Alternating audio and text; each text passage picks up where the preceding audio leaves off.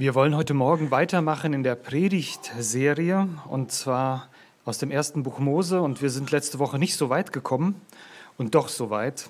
Wir haben die ersten beiden Verse aus dem ersten Buch Mose gemacht und wir wollen jetzt das Wort Gottes öffnen und lesen 1. Mose Kapitel 1 ab Vers 3 bis Vers 25.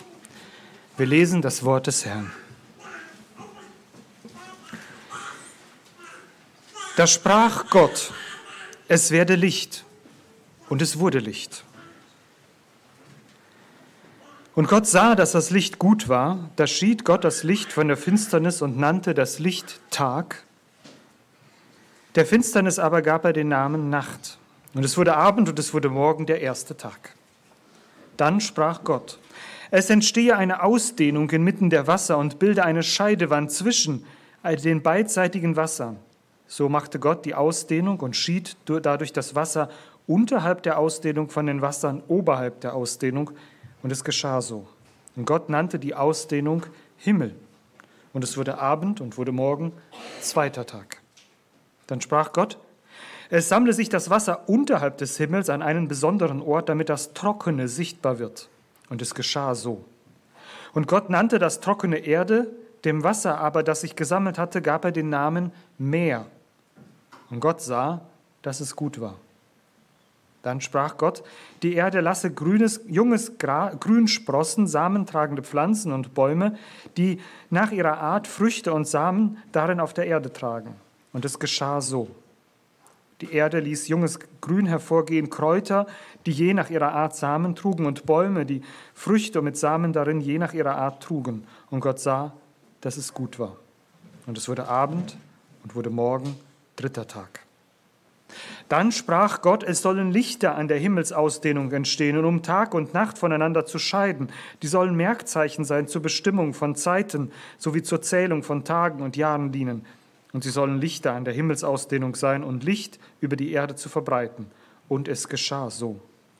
Da machte Gott die beiden großen Lichter, das größere Licht zur Herrschaft über den Tag und das kleinere Licht zur Herrschaft über die Nacht, dazu auch die Sterne. Gott setzte sie dann an die Himmelsausdehnung, damit sie Licht über die Erde verbreiten und am Tag und in der Nacht die Herrschaft führten und das Licht von der Finsternis schieden. Und Gott sah, dass es gut war. Und es wurde Abend und wurde Morgen, vierter Tag. Dann sprach Gott, es wimmle das Wasser von einem Gewimmel lebender Wesen und Vögel sollen über die Erde an der Himmelsausdehnung hinfliegen.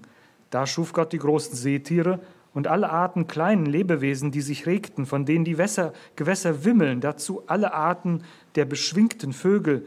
Und Gott sah, dass es gut war. Da segnete Gott sie mit den Worten, Seid fruchtbar und mehrt euch und füllt das Wasser in den Meeren, auch die Vögel sollen sich auf der Erde mehren. Und es wurde Abend und Morgen, fünfter Tag.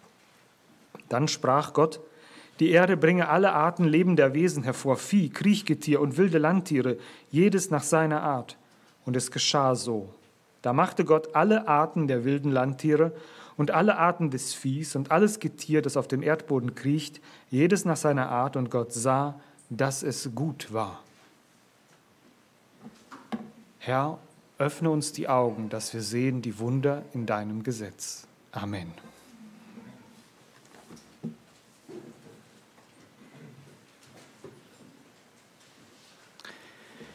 Liebe Gemeinde, liebe Zuhörer,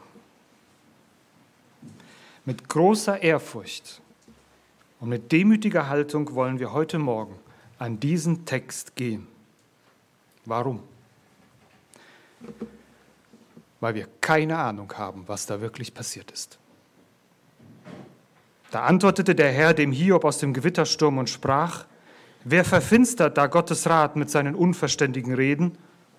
Gürte doch deine Lenden wie ein Mann, ich will dich fragen, lehr mich, wo warst du, als ich den Grund der Erde legte? Sage an, ob du es weißt. Oh, wie sehr wünschte ich mir, dass heute Morgen meine Worte nicht den Rat Gottes verfinstern, nicht das Licht Gottes verdecken. Ist uns eigentlich klar, in welchem Rahmen wir uns heute Morgen bewegen, dass wir über etwas reden, was viel, viel größer ist als wir? Ich weiß, wir haben die Schöpfungsgeschichte schon so oft gehört. Vor allen Dingen haben wir sie den Kindern erzählt. Aber die Schöpfungsgeschichte ist nicht nur eine Geschichte für Kinder. Ja, sie, sie müssen die Kinder hören, aber sie ist eine Geschichte unserer Existenz. Und da dürfen wir es nicht wagen, in das hineinzugehen, ohne voller Ehrfurcht und Demut zu sein, denn wir haben keine Ahnung. Keiner war dabei. Keiner. Gott selbst hat sich entschieden, die Tür ein klein bisschen aufzumachen, um uns einen Einblick zu geben in das, was da passiert ist. Mose war nicht dabei. Adam nicht, Eva nicht, Noah, Methusalem, keiner war dabei. Gott hat sich entschieden, was er uns mitteilen wollte aus dieser Urzeit. Sollte uns nicht zum Spekulieren anregen, wenn nicht alle unsere Fragen beantwortet sind, sondern es sollte uns zum gläubigen Staunen versetzen und sagen, okay Herr, es ist genug. Wir sind letzte Woche beim Zustand des Tohuwabo stehen geblieben einem Durcheinander, nein, nicht einem Durcheinander. Eduard hat es besser erklärt, er hat gesagt, wüst und leer oder man kann es auch als inhaltslos bezeichnen.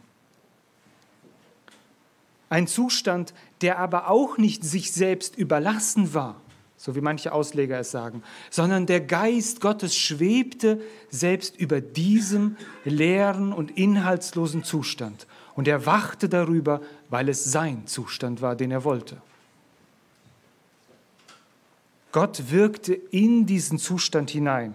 Und das Wirken Gottes wird in sechs Abschnitten beschrieben. Und wir haben letzte Woche schon gehört, und ich möchte uns das nochmal klar machen. In den ersten drei Tagen füllt Gott diese Lehre, diese, dieses Tohubavo und ordnet das. Und in den nächsten drei Tagen füllt er diesen Platz, den er geschaffen hat, mit dem, was er vorgesehen hat, was, da drin, was darin sein sollte schauen wir einfach einmal in den ersten Tag hinein. Am ersten Tag schuf Gott Licht. Er schuf das Licht. Die Finsternis wird aufgelöst. Viel später sagt der Apostel Johannes in seinem Brief, Gott ist Licht. Und das bedeutet, dass der erste Akt der Schöpfung mit Gott selbst beginnt. Es ist nicht nur so, dass er in einen dunklen Raum tritt und den Lichtschalter anmacht und es wird hell. Nein, er tritt in den Raum und deswegen wird es hell. Er ist das Licht. Er braucht keinen Lichtträger zu bringen. Er ist das Licht. Und er entscheidet sich, die Dunkelheit zu durchbrechen. Und es ist Licht. Licht ist die Grundlage unseres Lebens. Und wo Gott hinkommt, da ist Leben. Und wo Gott sich abwendet, da ist Finsternis und Tod. Und das zeigt uns Gott direkt zu Beginn. Ganz am Anfang sollen wir eine Sache sofort verstehen. Es gibt diesen Unterschied zwischen Tag und Nacht, zwischen Finsternis und Licht. Gott wusste, warum er das direkt am Anfang unterscheidet. Denn diese Unterscheidung wird eine hohe geistliche Dimension bekommen. Diesen Kontrast dürfen wir Menschen niemals vergessen. Denn in diesen Kontrast hinein sind wir geschaffen worden. Am zweiten Tag wird das Wasser aus dem Urzustand getrennt. Ich weiß nicht, wie das aussah. Es war alles voller Wasser. Und Gott sagt, dass er in dieses Wasser hinein eine Linie gezogen hat. Und mit dieser Linie gibt er der Erde eine, eine positioniert er die Erde. Es gibt jetzt plötzlich ein Oben und ein Unten. Das gab es vorher nicht. Ich weiß, wir können das nicht denken, aber indem er diese Linie zieht, und das kann nur er, gibt es plötzlich einen Himmel über der Erde und eine Erde unten drunter. Und dieser Himmel, den er schafft, zeigt uns die oder lässt uns erahnen einen Aspekt der Ewigkeit. Wir blicken in diesen Himmel und er nimmt kein Ende. Wir können nach unten schauen, da wo wir wohnen, da wo wir leben. Das ist das, was wir irgendwie greifen können. Aber dieser Himmel, den er schafft, diese Linie, die er zieht und plötzlich einen, einen Blick und auch eine Richtung dieser Erde gibt, nämlich nach oben hin, das deutet er hier an. Am dritten Tag widmet sich Gott dem Untergrund des Wassers. Noch ist kein Erdboden zu sehen, noch weiß keiner außer Gott selbst, dass es unter diesen Wassern einen Erdboden gibt. Und er teilt das Wasser so auf, dass unter dem Wasser der Erdboden hervorkommt. Plötzlich entsteht Festland und Inseln. Und die Erde bekommt eine pflanzliche Oberfläche von Gras, Bäumen, Büschen und anderen Pflanzen. Es erinnert uns, welch eine Gnade über dem Erdboden liegt. Wir kommen ja in der Predigtserie noch auf Noah und die Wasserflut, wo Gott in einem kleinen Moment das wieder auflöst und das Wasser wieder da ist. Ihr Lieben, wir bewegen uns auf einem Erdboden, der nur von Gott, von dem Wasser zurückgehalten wird.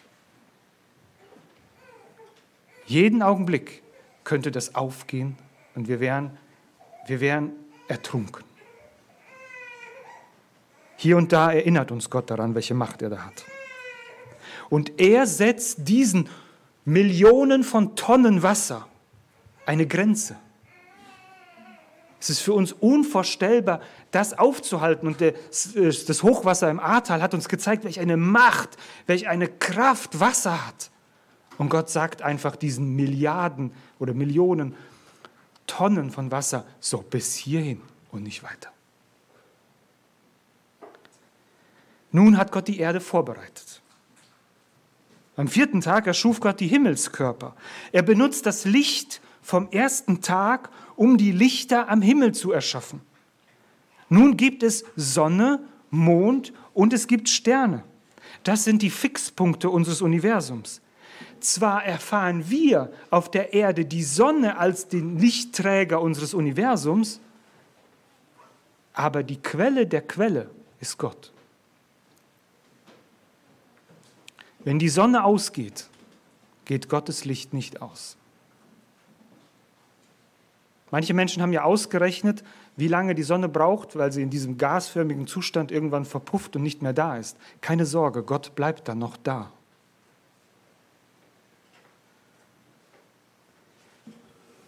Interessant ist ja, dass gerade die Sonne und der Mond später zum Objekt der Anbetung wurden für Menschen, die das vertauscht haben die gedacht haben, dass das die eigentlichen Lichter unseres Lebens sind. Nein, das eigentliche Licht unseres Lebens ist Gott selbst. Am fünften Tag füllt Gott die Luft, diese, diese Oberfläche, diese Linie, die er gezogen hat, die Luft erfüllt er mit Vögeln. Und das Wasser darunter erfüllt er mit Meerestieren. Jedes nach seiner Art. Und nun am, letzten, Woche, äh, letzten Tag der Woche oder am letzten Schöpfungstag, im sechsten, füllt Gott den Erdboden. Und er schafft Landtiere und zum krönenden Abschluss den Menschen, wobei ich in der Predigt jetzt heute nicht darauf eingehe, das überlasse ich der Nächsten. Stumm stehen wir nun da. Unsere Existenz hängt an diesem allmächtigen Gott. Schau dich an, schau deine Umwelt an, schau in den Himmel wir sind Teil seiner Schöpfung. Ist uns klar, was das bedeutet? Die Welt, in der wir leben, ist das Ergebnis des Ratschlusses Gottes. Es ist kein Zufall. Wir haben einen Anfang. Das bedeutet aber auch, dass wir in Bezug zu unserem Schöpfer stehen, ob du es jetzt willst oder nicht, ob du eine gute Beziehung zu dem Schöpfer hast oder nicht, das ist sowas von irrelevant für Gott. Du stehst in einer Beziehung zu ihm, so wie ein Meister ein Werkstück geschaffen hat und es hinstellt. Es gibt einfach eine Beziehung und sie kommt von oben herab auf diesen Gegenstand. Der Gegenstand kann sich nicht aussuchen, einen anderen Meister zu haben. Wir können uns nicht aussuchen, in einer anderen Welt geboren zu werden. Genauso wenig, wie wir uns aussuchen konnten, von welchen Eltern wir in diese Welt gesetzt werden. Wir hatten kein Mitspracherecht. Gott hat uns in diese Welt gesetzt. Gott hat uns diese Erde gegeben. Und es steht in Bezug und es steht in der Verantwortung, dass wir einen Bezug zu ihm haben. Wir können ihm nicht entfliehen. Wir können seiner Omnipräsenz, seiner Allmacht, seiner Allgegenwart einfach nicht entfliehen. Und Paulus, der sagt den, den klugen Leuten da am Areopag in Athen, sagt er ihnen, da wir nun göttlichen Geschlechts sind, dürfen wir nicht meinen, die Gottheit sei dem Gold oder Silber oder Stein gleich einem Gebilde menschlicher Kunst und Erfindung. Wir müssen uns mit Gott auseinandersetzen als einem, der außerhalb unserer Schöpfung steht. Wir können nicht sagen, dass etwas, was in dieser Schöpfung ist, Gott ist. Wir können nicht etwas anbeten, was, was Teil der Schöpfung ist. Das passt nicht. Wir können nicht sagen, der Stein ist Gott. Genauso wenig ist das Geld oder ich selbst Gott. Nein, ein Gott, den wir haben, muss außerhalb dessen sein, was er geschaffen hat. Wir werden unser Glück oder unsere Bestimmung nicht in, der, in dieser Materie finden, ob sie nun lebt oder nicht. Wir brauchen eine Verbindung aus diesem Kasten, will ich das mal nennen, in den wir geschaffen worden sind, hinaus. Dann verstehen wir erst richtig, wer wir sind und wozu wir da sind. Kinder, ihr spielt doch alle gerne mal mit Playmobil oder Lego. Und je jünger ihr wart, desto mehr Fantasie hattet ihr, glaube ich, noch. Und habt euch eure Welt geschaffen auf eurem Spieleteppich. Und ihr habt die Grenzen gesetzt und ihr habt den Menschen Namen gegeben und habt mit ihnen gespielt. Versucht das so zu verstehen, dieses Bild im Hinterkopf zu halten, dass Gott derjenige ist, der uns in dieses Spielfeld hineinsetzt und das gibt. Und das ist der Bezug. Der Schöpfer hat uns hineingestellt und macht eine Geschichte mit uns. Ist nicht ganz so einfach, der Vergleich, weil dann einiges hinkt, aber lasst uns da anfangen zu verstehen. Nun möchte ich uns im Folgenden drei Wahrheiten weitergeben, die wir aus diesem Text herausnehmen können, was uns auf die, was, wo, wo die Schöpfung uns hinstößt praktisch. Und das Erste, was ich sagen möchte, ist, Gott schuf durch sein Wort. Und Gott sprach und es wurde. Und Gott sprach und es wurde. Und Gott sprach und es wurde. Das ist der große Unterschied zu mir, wenn ich zu Hause rede und es wurde gar nichts.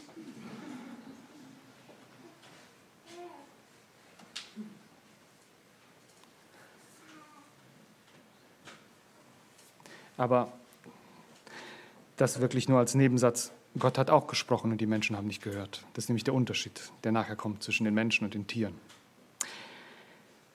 Gott sprach und es wurde bevor es irgendeinen Laut gab, bevor das Rauschen des Windes die Blätter eines Baumes bewegte, bevor ein Vogel sang, bevor ein Hund bellte oder die Biene summte, lag eine tiefe Stille über dieser Welt. Und der erste Laut war die Stimme des allmächtigen Gottes. Gottes Stimme, sie füllte den Raum aber sie füllte ihn nicht nur, sondern sie erschuf die Welt. Wenn wir an einem klaren Abend in den Himmel schauen und die Millionen von Sternen sehen, dann denkt daran, dass nur wenige Worte Gottes nötig waren, um das zu erschaffen.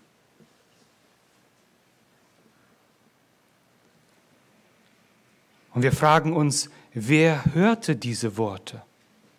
Wo waren die Ohren, die diese Worte aufnehmen konnten? Wo war der Verstand, der diesen Laut verarbeiten konnte? In welcher Sprache hat er gesprochen? Es war noch nichts da, als er sprach. Aber als er sprach, war es da.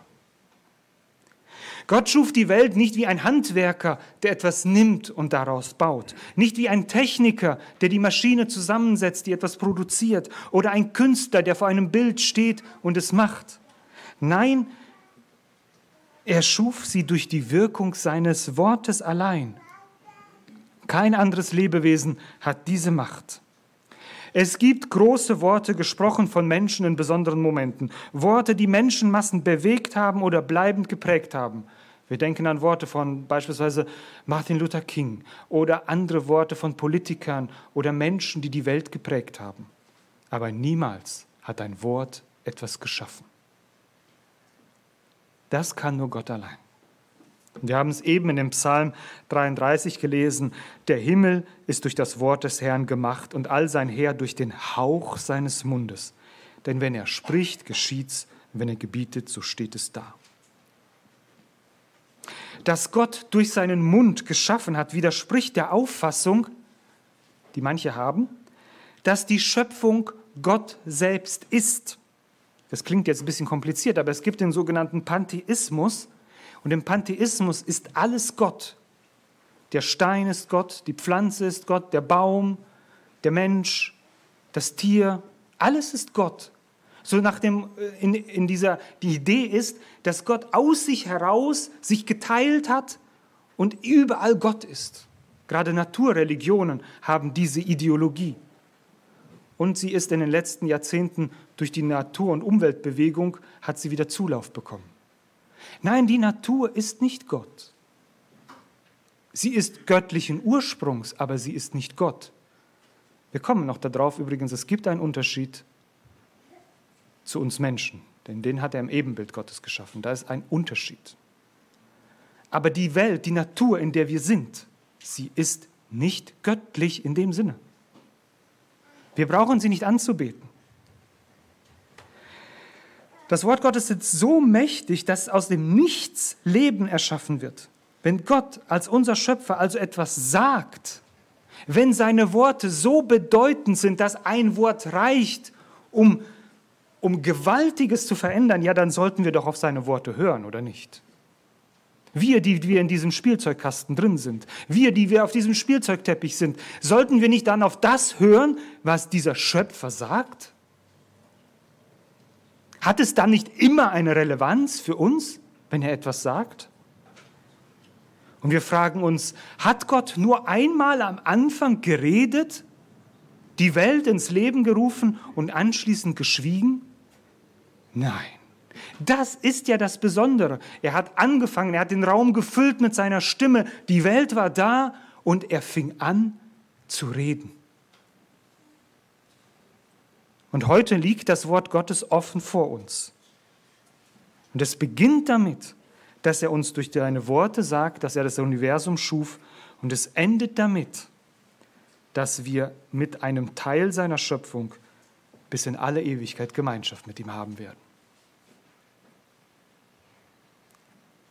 Sollten wir da seine Worte nicht ernst nehmen und ihnen besondere Beachtung schenken? Ja, natürlich sollten wir das, denn sie sind die einzigen Worte, die unsere Realität wirklich abbilden. Sie sind die einzigen Worte, die uns sagen können, wo wir wirklich dran sind. Alles andere ist Spielerei. Es ist so, als ob die Ameisen versuchen zu verstehen, was die Menschen sind. Und philosophieren über die großen Fußstapfen und versuchen zu verstehen, wie Menschen denken. Aussichtslos. Deswegen, wenn wir einen Blick für unsere Realität bekommen wollen, wenn du einen Blick für deine Realität bekommen willst, dann hör auf die Worte Gottes. Vertiefe dich in seine Worte. Und einen Querverweis muss ich an diesem Punkt einfach geben lang darüber nachgedacht, wie das passt, aber wenn wir über das Wort Gottes reden, dann kommen wir nicht an Johannes 1, Vers 1 vorbei. Im Anfang war das Wort und das Wort war bei Gott und Gott war das Wort. Von wem ist da die Rede? Von Jesus. Ich begreife die, diese Dimension nicht. Aber als Gott seinen Mund öffnete und sprach, war es Jesus, der die Erde schuf. Es mag für dich logisch sein, für mich ist es auch nicht logisch. Es ist so. Der Herr Jesus ist derjenige, der diese Welt geschaffen hat. Er ist das Wort Gottes. Unvorstellbar, dass dieses Wort Gottes Mensch wurde und auf diesen Spielzeugteppich kam. In diesen Kasten hinein, in den wir geschaffen wurden. Unvorstellbar, dass der Schöpfer selbst sich hineinpresst in die Beschränkungen, die er selbst gegeben hat, und da reingeht. Denn im Moment ist die Schöpfung noch alles gut, aber es wird ein Problem geben. Schon bald werden wir in den nächsten Seiten davon lesen. Und dann wird dieses Wort des Herrn noch große Bedeutung bekommen.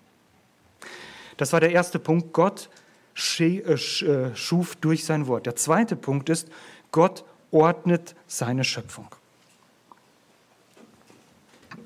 Da schied Gott das Licht von der Finsternis und es wurde Abend und es wurde Morgen der erste Tag.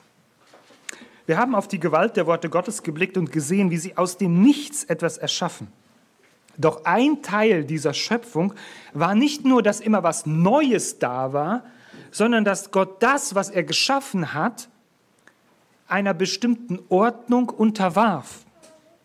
Und zu dieser Ordnung gehörte, dass Gott in sechs Tagen seine Schöpfung aufgeteilt wurde. Und wir fragen uns, Gott, warum? Konntest du die Welt nicht in einem Tag machen? Brauchtest du überhaupt Stunden, Minuten dazu? Brauchtest du immer eine Pause, weil es so anstrengend war? Natürlich nicht. Die Struktur, die er der Schöpfung auflegte, war nicht ein Ausdruck seiner Beschränktheit, seiner eigenen Grenzen, denn die hat er nicht, sondern die der für die Schöpfung vorgesehene Ordnung. Warum? Weil er es für gut so befand. Er wollte, dass die Lebewesen, die er machte, einem Rhythmus unterlegen waren. Das war seine Idee.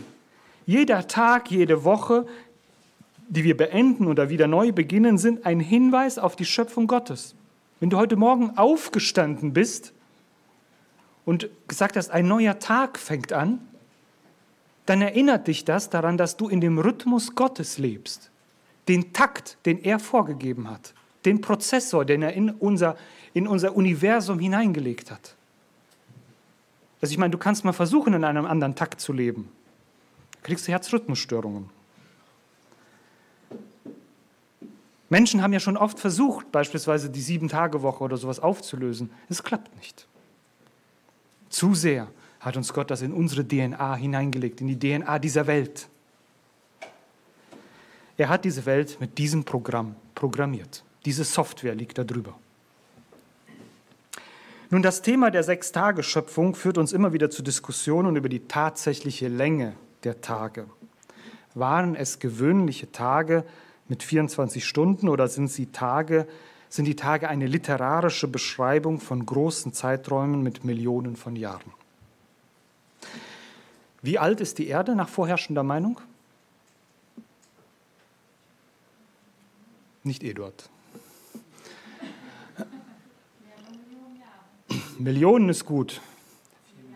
Viereinhalb Milliarden Jahre. Viereinhalb Milliarden Jahre. Also da sind sie sich mittlerweile recht einig.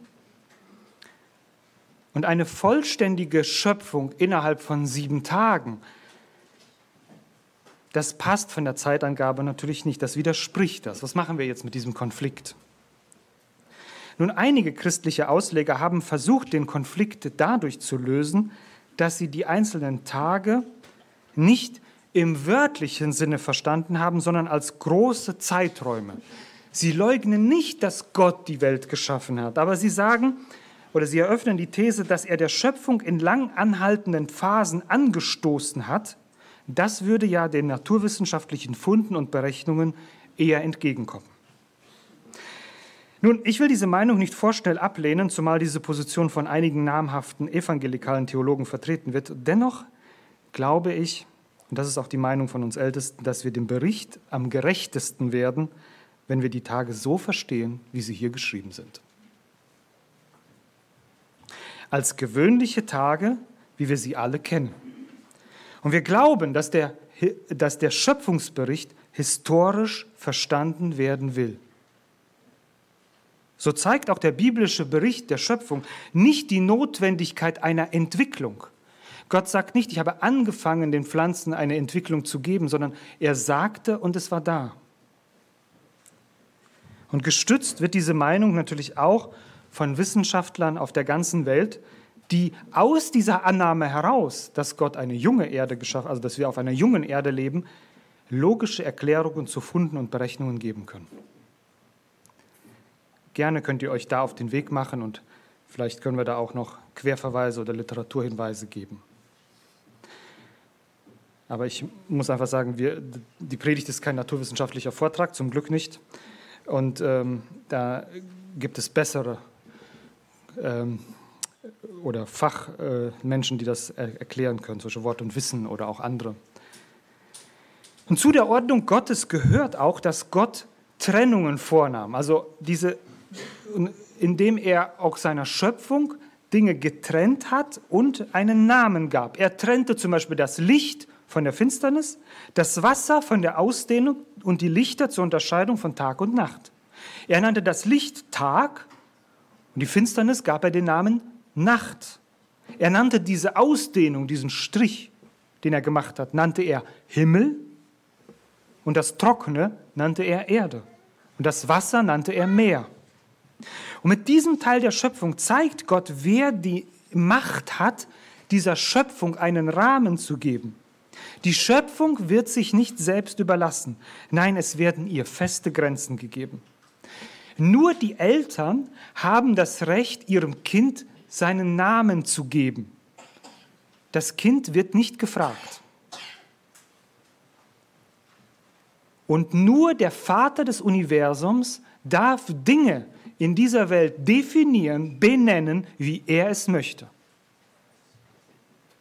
Wir wissen natürlich, dass die Welt durch den Sündenfall aus dem Gleichgewicht geraten ist. Wir können gar nicht so tun, als wenn es nicht so wäre.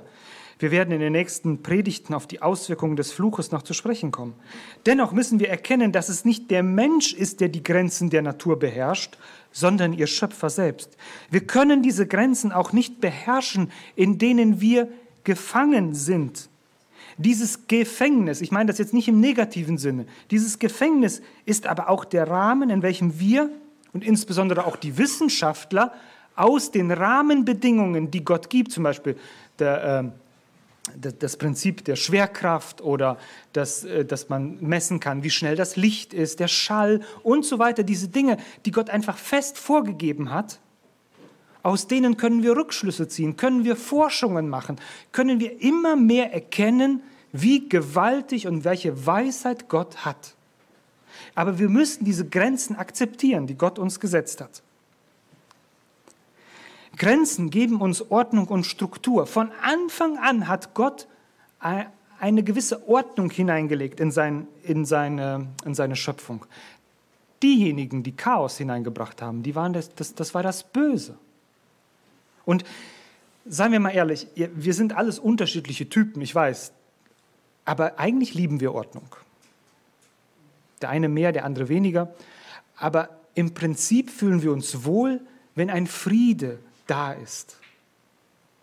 Wenn geordnete Verhältnisse sind, privat, menschlich, aber auch zu Hause.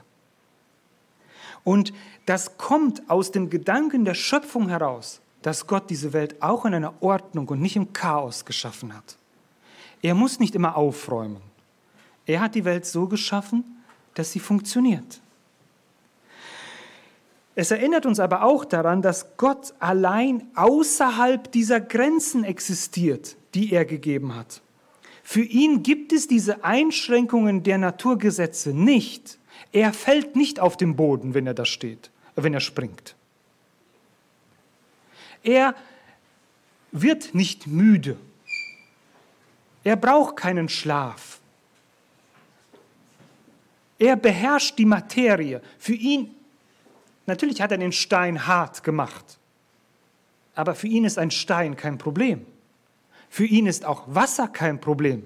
Denken wir daran, dass der Herr Jesus auf diesem Wasser geht. Für ihn ist auch übrigens Raum und Zeit kein Problem. Denn wenn wir nochmal dieses Beispiel nehmen von diesem Spieleteppich oder dieser Kiste mit den Spielzeugen, wo wir eine Welt dran erschaffen, dann sind wir ja außerhalb, das Kind ist außerhalb dieser Weltzeit, die da drinnen gilt. Da drin kann Abend sein, aber für das Kind gilt das ja nicht. Und Gott steht außerhalb von Raum und Zeit. Er ist nicht unseren Jahren unterworfen. Ich weiß, das ist ganz, ganz schwierig zu verstehen für unser Köpfchen. Ganz schwierig. Aber ich kann es nicht anders sagen. Und umso größer ist das Wunder, und damit möchte ich diesen zweiten äh, Punkt abschließen, umso größer ist dieses Wunder, dass dieser Schöpfer, wie ich es eben sagte, an Weihnachten in diese Beschränkungen hineinkommt und sie akzeptiert. Obwohl er es anders könnte. Also wir Eltern machen das ja auch manchmal, dass wir mit den Kindern mitspielen und uns an ihre Regeln halten, aber das halten wir nicht lange durch, weil wir wissen, dass wir mehr können, dass wir schneller sind oder was auch immer. Aber für eine Zeit machen wir das. Und dieser Schöpfer ging 33 Jahre auf diese Welt und unterwarf sich ihren, ihren Regeln bis hin, dass diese Schöpfung ihn getötet hat. Nun möchte ich zum letzten Punkt kommen.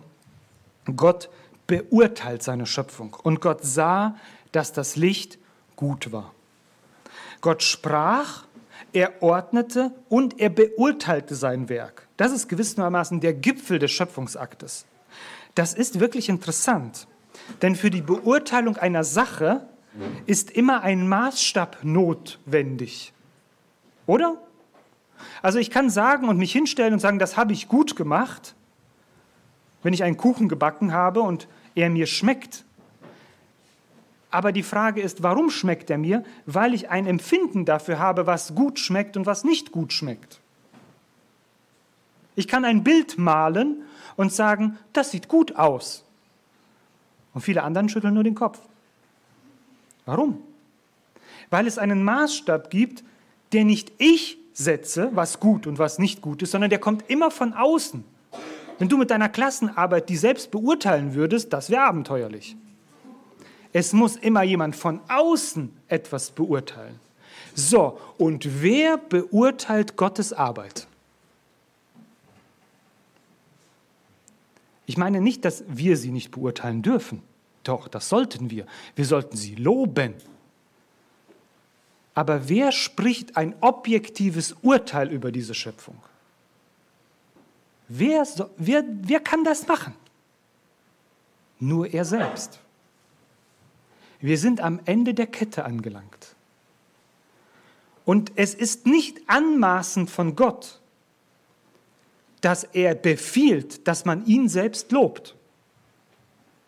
Wenn wir das sagen würden und ich würde sagen, bitte lob mich, bitte ehre mich, da würden wir sagen, das passt nicht. Ich meine, es gab Diktatoren und sowas, die haben das gemacht. Aber wenn es keinen mehr gibt, der höher ist als Gott, also in dieser ganzen Kette keinen mehr, der höher ist, dann hört alles auf. Dann ist er der Maßstab. Dann darf er alleine sein Werk beurteilen und er muss es tun. Denn sonst wüssten wir nicht, was oben und unten, was gut und schlecht ist.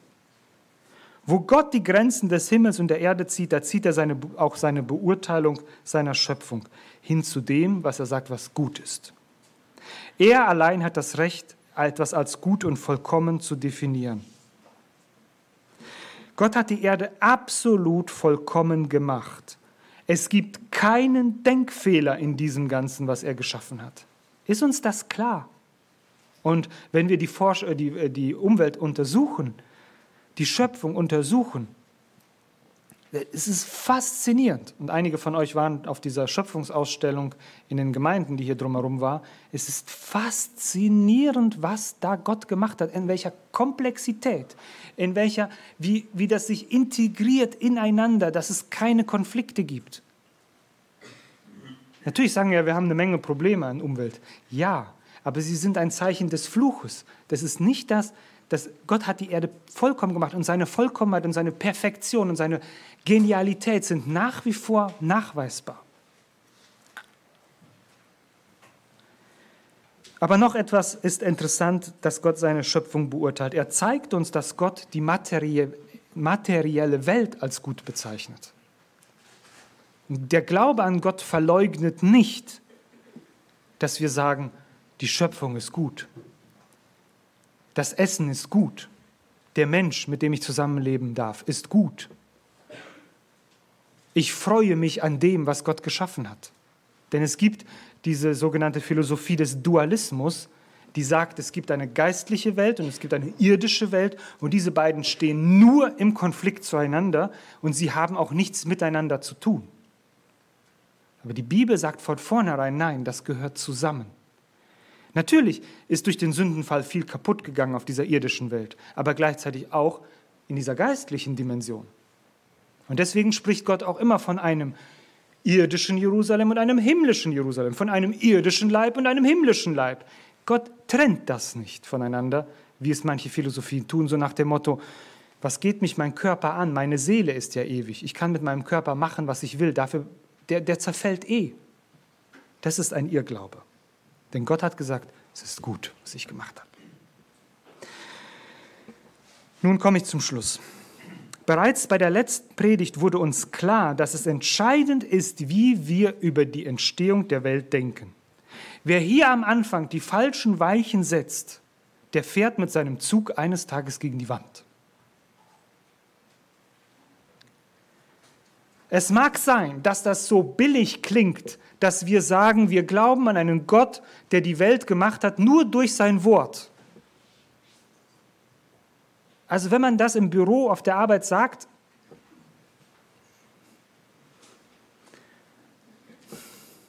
ich weiß, was die Leute dann denken. Religiöser Extremist oder noch Schlimmeres.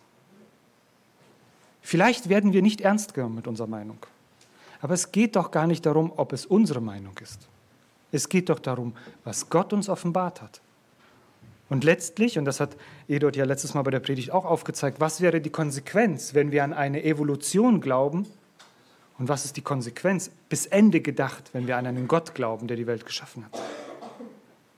Ich will lieber in dieser Welt leben, die Gott geschaffen hat. Das Gute ist, ich muss mich nicht entscheiden. Wenn es stimmt, dass Gott mit seinem Wort unsere Welt geschaffen hat, dann ist er der Allmächtige. Er kann alles. Es ist sinnlos, vor ihm zu fliehen.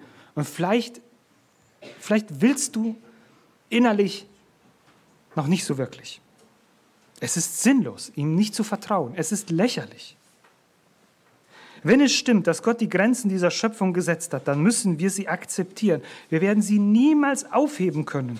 Wenn Gott sagt, nur so sollt ihr leben, dann hat er das zu sagen. Dann ist das nicht eine Frage der Interpretation oder ob ich das gut finde oder ob ich das nochmal diskutieren kann.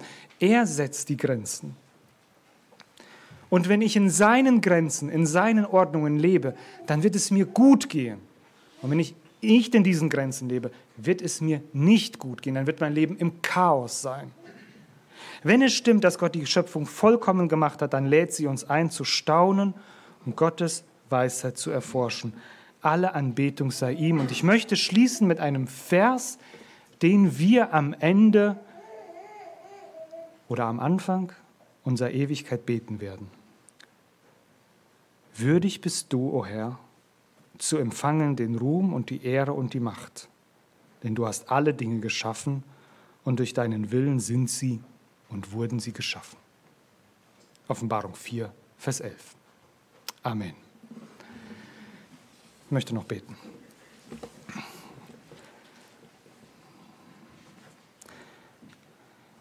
Unser gewaltiger Gott, Herr des Himmels und der Erde, du bist der, der dieser Erde einen Anfang gab durch deine Worte. Herr, und ich bitte dich darum, dass meine Worte, die ich darüber gebraucht habe heute Morgen, nicht das verdunkeln, wovon ich keine Ahnung habe, sondern dass wir erkennen, dass wir still stumm und demütig vor dem stehen müssen, was du gemacht hast. Wir beten dich an. Wir brauchen dich. Wir sind Geschöpfe in deiner Hand. Wir vertrauen dir. Wir glauben, dass deine Regeln, deine Ordnungen, die du in diese Welt gesetzt hast, so gut sind. Wir danken dir, dass du auch heute mit deiner Hand diese Erde noch zusammenhältst, dass die Wasserfluten nicht über uns hereinbrechen. Wir danken dir für jeden Augenblick, wo wir ein- und ausatmen dürfen. Du bist unser Schöpfer und Erhalter. Und wir danken dir für das Licht, was du durch unseren Herrn Jesus Christus in diese Welt gebracht hast, dass wir, die wir in der Dunkelheit waren, uns abgekehrt haben von dir, wieder zurückgekommen sind und eines Tages in der Ewigkeit, in dem ewigen Licht mit dir sein dürfen. Durch unseren Herrn Jesus Christus. Ihm sei die Ehre in alle Ewigkeit. Amen.